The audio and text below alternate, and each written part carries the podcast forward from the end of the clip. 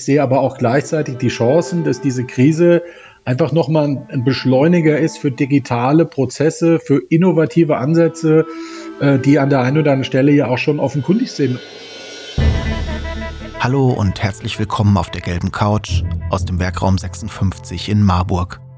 Mein Name ist Steffen Schmidt und ich berichte in unregelmäßigen Abständen über aktuelle Themen aus Mittelhessen. Herzlich willkommen bei Die gelbe Couch, der Podcast aus dem Herzen Hessens. Ja, herzlich willkommen, Herr Ile, im, auf der gelben Couch, auf der virtuellen gelben Couch diesmal.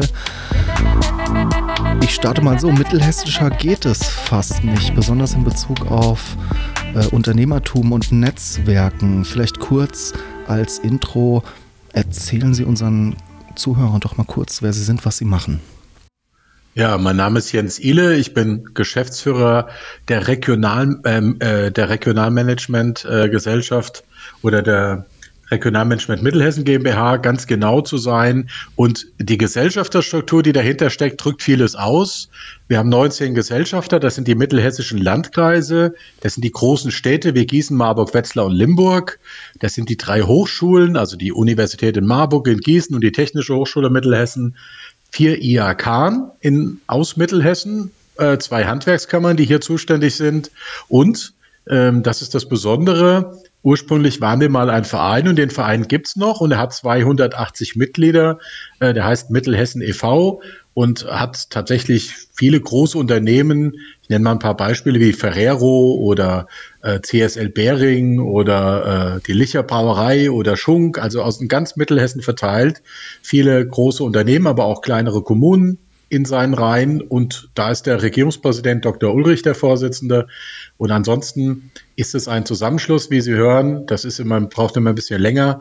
Wenn wir zusammenkommen, sitzen also die Landrätinnen, äh, die Oberbürgermeisterinnen und ähm, äh, Vertreter aus Wirtschaft äh, von IAK auf der Präsidial- oder Hauptgeschäftsführerebene äh, mit uns zusammen. Und dazu kommt noch der Herr Wirtschaftsminister Al-Wazir aus Hessen, ähm, der DGB-Vorsitzende und der Regierungspräsident an der Stelle auch nochmal. Also wenn das der Aufsichtsrat zusammenkommt, ist es auch ein sehr hochrangiges strategisches Netzwerk und so verstehen wir uns auch als Netzwerk. Ähm, versuchen wir Mittelhessen zu vernetzen, ähm, Projekte zu machen und die Kommunikation für die Region, für den Standort hier hochzutreiben. Der kürzer geht's leider nicht, tut mir leid. Kein Problem, aber bleiben wir noch mal kurz bei dem Ziel. Äh, was ist Ihre Mission mit dem Regionalmanagement, mit der Gesellschaft, auch jetzt mit der ja nochmal äh, stärker manifestierten äh, Form? Also es ist eigentlich ganz einfach. Wir sind im europäischen oder weltweiten Wettbewerb der Regionen und in Hessen gibt es drei Regionen, Nord, Mitte, Süd. Und wir als mittlere Region, also Region Mittelhessen, ist in diesem Wettbewerb und diese Wettbewerbsfähigkeit zu erhalten, auch für die Zukunft, uns als Standort, für die Wirtschaft, als Bildungsstandort und als Lebensstandort. Und wir sehen das ja als Dreiklang. Wir glauben, das geht nur im Dreiklang und da liegen die Chancen für die Region auch. Äh, wir wollen Wettbewerbsfähigkeit erhalten und die Zukunft in, über unsere Arbeit äh, einfach gestalten und glauben da an kooperative Ansätze, an Teamgeist und an Kooperationskultur als Schlagwort äh, mal genannt. Sehr schön.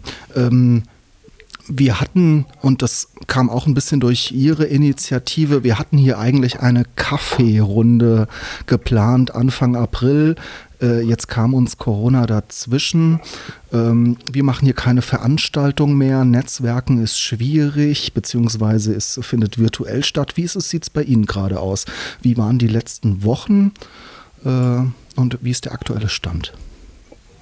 Na, die letzten Wochen waren so skurril wie für viele andere auch. Ähm, wir sind ja eigentlich tatsächlich ein großes, großes Netzwerk. Wir haben mal gezählt, wir haben über 500 Menschen wirklich fest in unserer Netzwerkarbeit verankert, äh, mit denen wir über die eben genannten Themen, nämlich die also Entwicklung der Zukunft Mittelhessens, äh, regelmäßig sprechen. Und das ist ja alles weggefallen. Also wir mussten auch Veranstaltungen canceln, wir mussten äh, Projektsteuerungsteams canceln, die sich treffen wollten, Arbeitskreise, Netzwerke ähm, und viele Events verschieben oder auch neu denken. Und ähm, dann ist aber was passiert, was ich so auch noch nicht in der Intensität erlebt habe.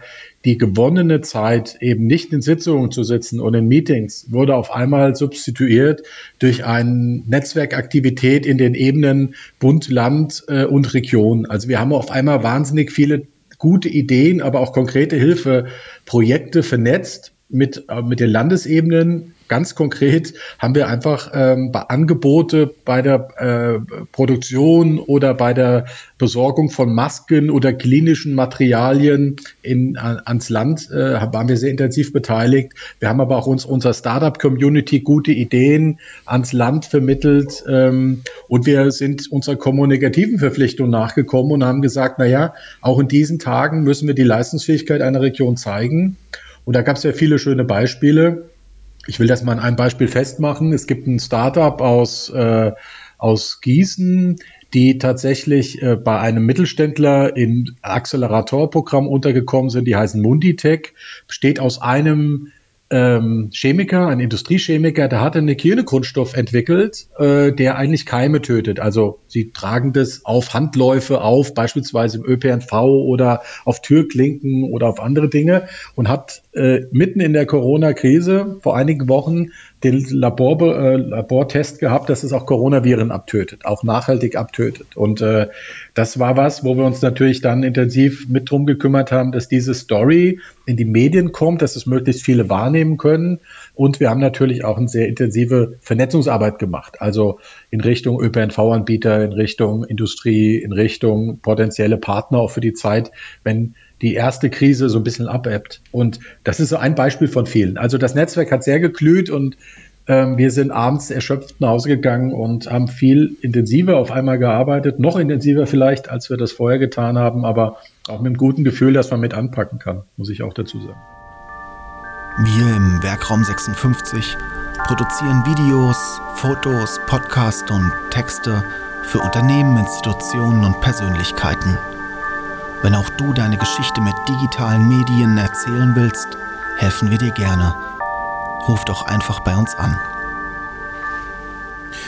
Jetzt wollten wir eigentlich bald zusammenarbeiten. Bleiben wir beim Thema Startups, beim Thema Veranstaltungen.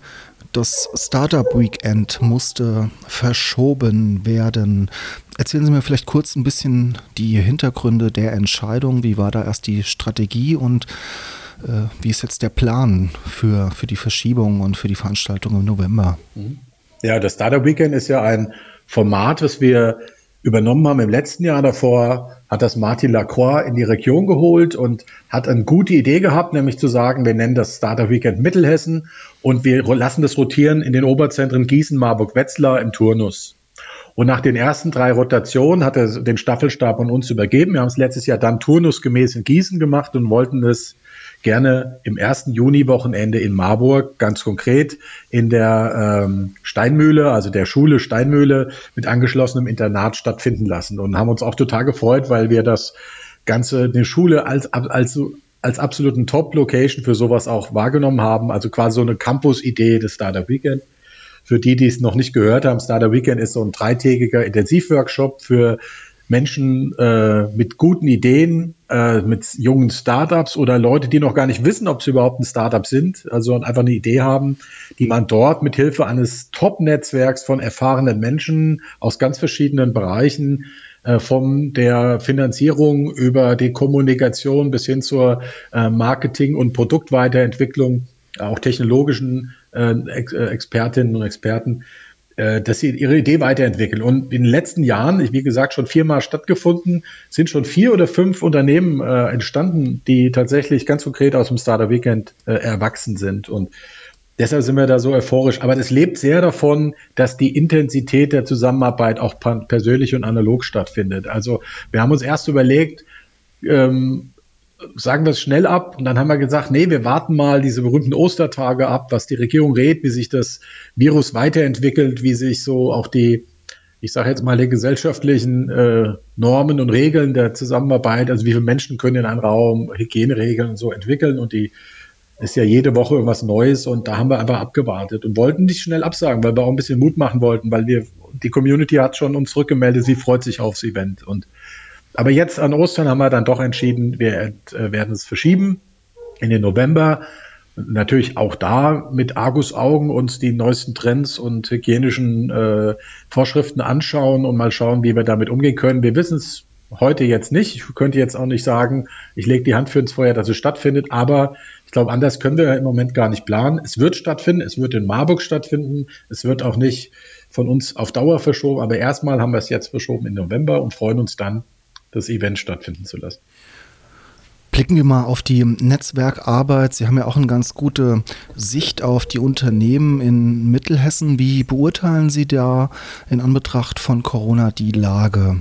Ähm, Wird es verstärkt Insolvenzen geben? Wie, äh, wie, wie beurteilen Sie auch gerade das Vorgehen der Unternehmen? Ist da viel Stillstand? Ist da viel Progression oder Fortschritt? Wie beurteilen Sie das?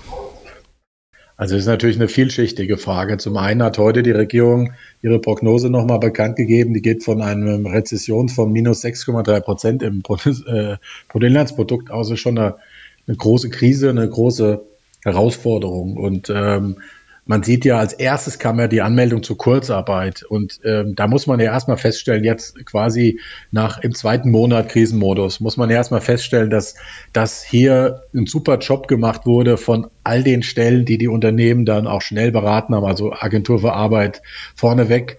Ähm, da habe ich ganz viel Positives gehört, wie das an, wie, wie quasi die Kurzarbeitergeldberatung und auch Ausschüttung gut funktioniert hat. Und dann hat man mit heißer Nadel Soforthilfen gestrickt. Und die sind ja auch, am Tag werden da mehrere tausend Anträge abgearbeitet. Es gibt äh, es gibt mehrere hunderttausend, äh, über hunderttausend äh, in Hessen schon äh, bewilligte Soforthilfe-Geschichten. Äh, äh das sind so dieser Krisenmodus. Ich sage jetzt mal den ersten Brand löschen. Aber es ist ja die Schwierigkeit in der ganzen Krise, eine kurzfristige Reaktion, eine mittlere Perspektive und eine Planbarkeit reinzubringen. Und die Kunst für die Politik besteht ja darin, aus meiner Sicht, ähm, hier einfach ein das gesamtgesellschaftliche System zu managen. Also Schutz, gesundheitlicher Schutz für die Bürgerinnen und Bürger auf der einen Seite, auf der anderen Seite natürlich auch ein gewisses Leben, auch wirtschaftliches Leben mit der, mit der Pandemie ähm, äh, zu organisieren. Und jetzt mal konkret, dann ist natürlich so, dass die, die ihre Hausaufgaben an der einen oder anderen Stelle vorher schon gemacht haben, jetzt natürlich ein bisschen besser durch die Krise kommen. Also die schon Geschäftsfelder ähm, für sich vielleicht gefunden haben, die äh, diversifiziert haben, vielleicht neue, auch digitale Geschäftsprozesse definiert haben, haben es jetzt vielleicht ein bisschen leichter als die, die aus einer traditionellen ähm, äh, Unternehmerumfeld kommen. Auf die müssen wir natürlich jetzt auch aufpassen und gucken, wie können wir da helfen, weil jetzt kommt ja alles auf einmal. Ja, nehmen wir mal die Automobilzulieferungsindustrie, die ja in Mittelhessen sehr stark verankert ist. Ähm, äh, wir haben hier ein äh, grüne Ansätze, also quasi äh, die großen Autobauer haben ja schon Ziele ausgelotet, dass sie klimaneutral produzieren wollen. Das hat ja auch einen gewissen Druck der Veränderungen auf die Zulieferer. Also wie kann ich meine Produktion klimaneutral gestalten? Wir haben eine digitale Transformation, die tatsächlich auch Druck macht auf Veränderungsdruck auf die Mittelständler und Unternehmen, die viele, viele Jahrzehnte ihre Produkt immer verbessert haben, kontinuierlich. Aber jetzt kommt so eine fast exogener Schock und dann nochmal eine Krise obendrauf. Und das muss man jetzt genau beobachten. Wie geht man damit um? Ich kann das nicht äh, aktuell für mich äh, herausfinden. Ich kann nur sagen, dass ich mir durchaus Sorgen mache. Ich sehe aber auch gleichzeitig die Chancen, dass diese Krise einfach nochmal ein Beschleuniger ist für digitale Prozesse, für innovative Ansätze, äh, die an der einen oder anderen Stelle ja auch schon offenkundig sind. Und man sieht ja, und da bin ich, kann ich finde ich sagen, können wir hier als Mittelhessens voll stolz sein, wie relevant auch die Region äh, ist bei der Krisenbewältigung. Wir müssen ja nur mal in die Talkshows gucken, wie oft Expertinnen und Experten unserer Hochschulen da in, in den Talkshows sitzen. Dann müssen wir mal schauen, wie solche Dinge, äh, Kooperationen auf einmal schnell auch funktionieren und unkompliziert, wie das, die Idee der Atemmaskenerstellung aus äh, den Schlafapnoe-Atem ähm, Geräten und äh, der Zusammenarbeit mit der mittelständischen Wirtschaft, also konkret Uni Marburg und, und Schneider Optik aus, aus Frohnhausen äh, gehen es an, ja, wie andere auch ähm, quasi äh, es angehen. In Lich wurde jetzt ein Corona-Test entwickelt, ja, und ähm, ähm, er sieht ja, dass wir durchaus, oder CSL Behring, die ja eine ganz wichtige Rolle spielen, auch in, der, in dem Kampf um den Impfstoff. Ja? Und also ich finde, Mittelhessen zeigt, dass es seine Innovationsfähigkeit wird auch in der Krise irgendwie sichtbar. Und das macht mir eigentlich immer Hoffnung, weil ich glaube, die Region hat immer gezeigt, dass sie mit, mit Wandel und mit Innovationsfähigkeit äh, umgehen kann. Konkret wird es aber tatsächlich ein großer Kampf für viele und das geht ja los im Kleinen von den Solo-Selbstständigen über den Einzelhandel, Gastronomie und da sieht man aber auch, und das will ich auch nochmal sagen, diese Solidarität, wie beispielsweise in Ihrem Standort in Marburg, das Marburg Liebe als Couponaktion über 200.000 Euro Umsatz äh, äh, in kürzester Zeit sammelt, ja, und den einfach auch den, den eine Solidarität mit den Gastronomen und den Einzelhändlern und der Kultur auch zeigt, finde ich absolut sensationell. Und an anderen Orten in Mittelhessen war das ähnlich, in Alsfeld ging das auch noch einen Schritt weiter. Da haben sogar die Händler gesagt, äh, wenn wir geben noch von den Coupons einen gewissen Prozentanteil an die Tafel beispielsweise ab, weil die natürlich auch von den Spenden und auf einmal von ihrer Arbeit abgeschnitten war. Also wir sehen aus der Vogelperspektive Mittelhessen viele, viele mutmachende, gute Ansätze. Und ich glaube auch, und das ist das Entscheidende, äh, dass wir aus der dass dieser kooperative Ansatz auch ganz wichtig ist, um die Zukunft zu beherrschen. Das wird jetzt ja in der Krise ganz deutlich. Also dieses, was ich vorhin skizziert habe. Also wenn die Leute gehen auf einmal ins Homeoffice und es wird mit einer anderen Kultur zusammengearbeitet, die vertrauensvoll ist. Ich glaube, das ist ein wichtiger Punkt, der Stichwort New Work, neue Arbeitswelten, die werden jetzt viel schneller funktionieren. Digitale Lernvermittlung wird jetzt schneller funktionieren. Das funktioniert da gerade bei den TRM-Studis äh, ähm, im Studium. Ich hatte gestern eine Aushilfe bei uns ist im THM-Studium, die war begeistert, wie innovativ und, und toll ihre Professorinnen und Professoren das, das Lehrangebot äh, präsentieren. Ja? Und ähm, in der Realwirtschaft oder in den, in den industriellen Wirtschaft wird es auch äh, Prozesse geben, die aus der Krise raus entstehen. Also meine Hoffnung ist, dass dieses Innovationsgehen, was wir in der Region immer hatten, auch hier anschlägt und wir am Ende ähm, gut aus der Krise rauskommen und in einigen Jahren äh, dann zurückblicken können, sagen, es war eine harte Zeit, aber wir sind da irgendwie gestärkt rausgekommen. Das hört sich jetzt so pathetisch an, aber das sind so Wahrnehmungen, ja, die ich jetzt in den letzten Tagen und Wochen hatte. hatte. Sie haben mir damit schon meine Schlussfrage vorweggenommen, ähm, was Sie sich für die Zeit danach wünschen. Deswegen frage ich nochmal an einer anderen Stelle tiefer. Ich habe Sie als sehr digital affinen Menschen kennengelernt. Wie digitalisiert fühlen Sie sich jetzt in der aktuellen Situation? Mit ihrer Organisation, mit dem Homeoffice, mit den neuen digitalen Möglichkeiten?